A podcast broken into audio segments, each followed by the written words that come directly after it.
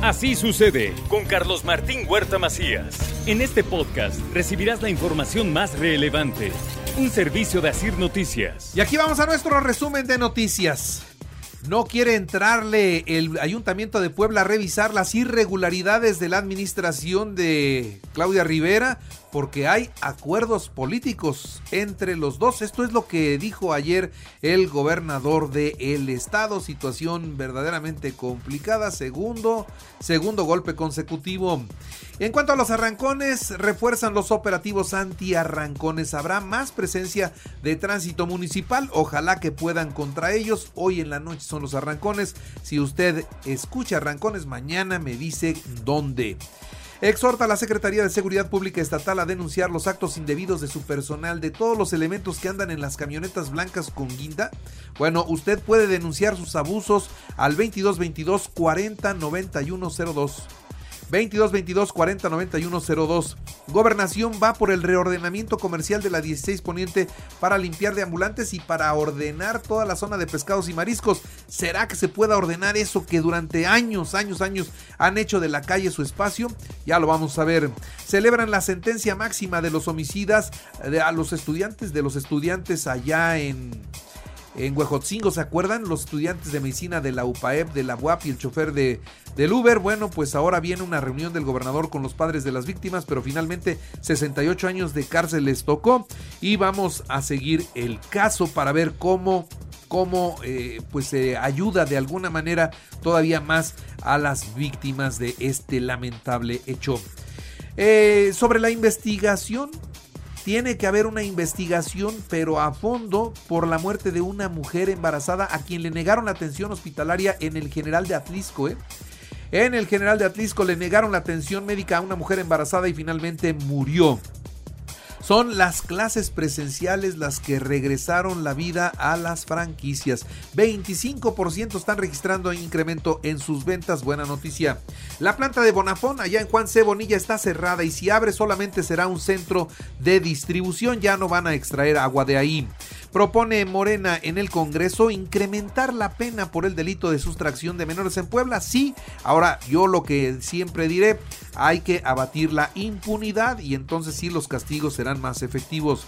A unas horas del cierre del registro de aspirantes a la Auditoría Superior del Estado, se han registrado solamente dos personas. Esto es lo que da a conocer el presidente del Congreso, Sergio Céspedes. El PRI respalda la iniciativa para ampliar el límite de costo de predios para poderlos regularizar. Esto es lo que dice Jorge Estefan Chiriac. Mientras que con nueve eventos, la Secretaría de Cultura celebrará el Día Internacional de la Danza este 29 de abril. En más noticias, le doy a conocer que el ayuntamiento y el sindicato lograron un acuerdo de incremento salarial 4.5% y prestaciones adicionales, sobre todo para el personal de limpia, es decir, para las naranjitas. Inaugura la Secretaría de Seguridad Pública y la UAP una jornada de salud e, y, también de igualdad de género. Y bueno, pues hay acuerdos en donde se compromete mejorar la seguridad para los estudiantes de la máxima casa de estudios. El evento lo encabezó la rectora Lilia Cedillo.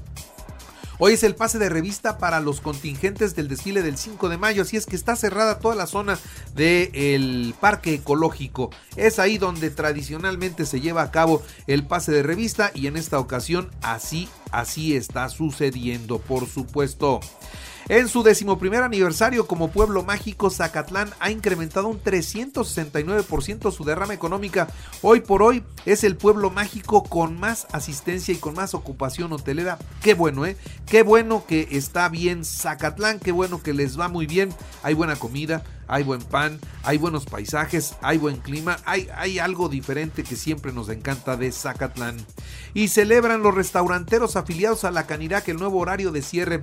Ya pueden estar abiertos todos los restaurantes hasta las 3 de la mañana.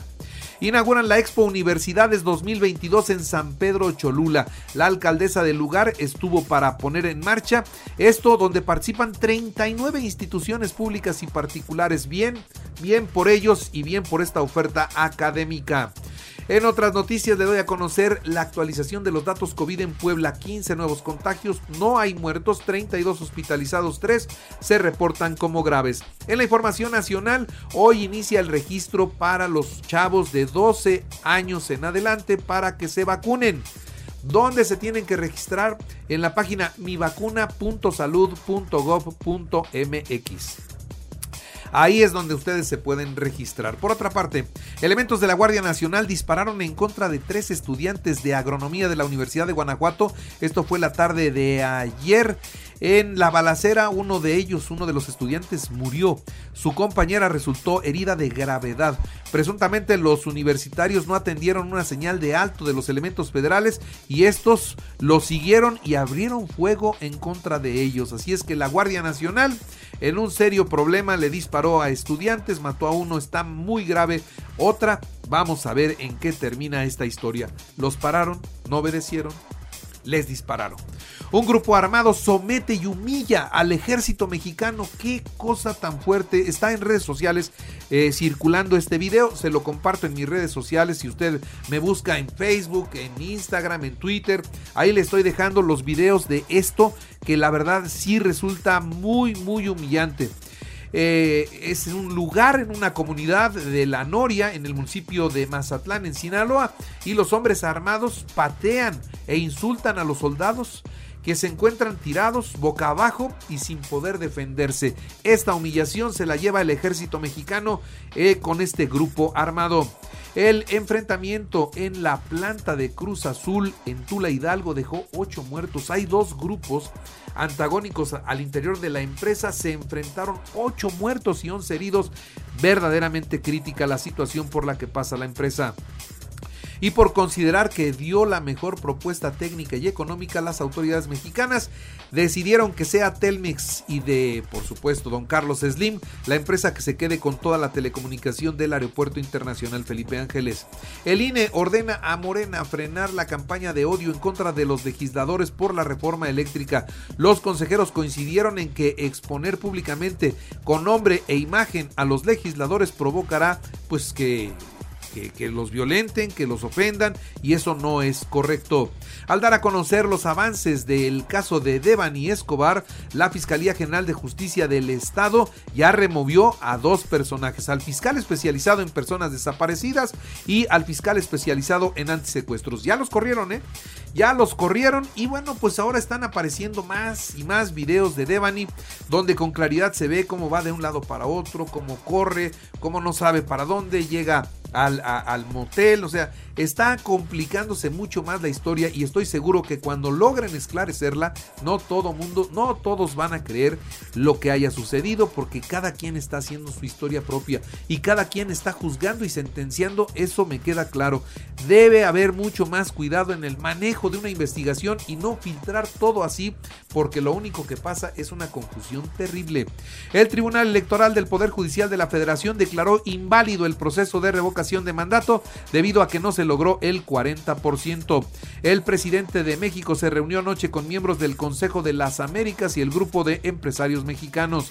Pide el presidente a las aerolíneas que ya vuelen desde Santa Lucía. Nadie va a Santa Lucía.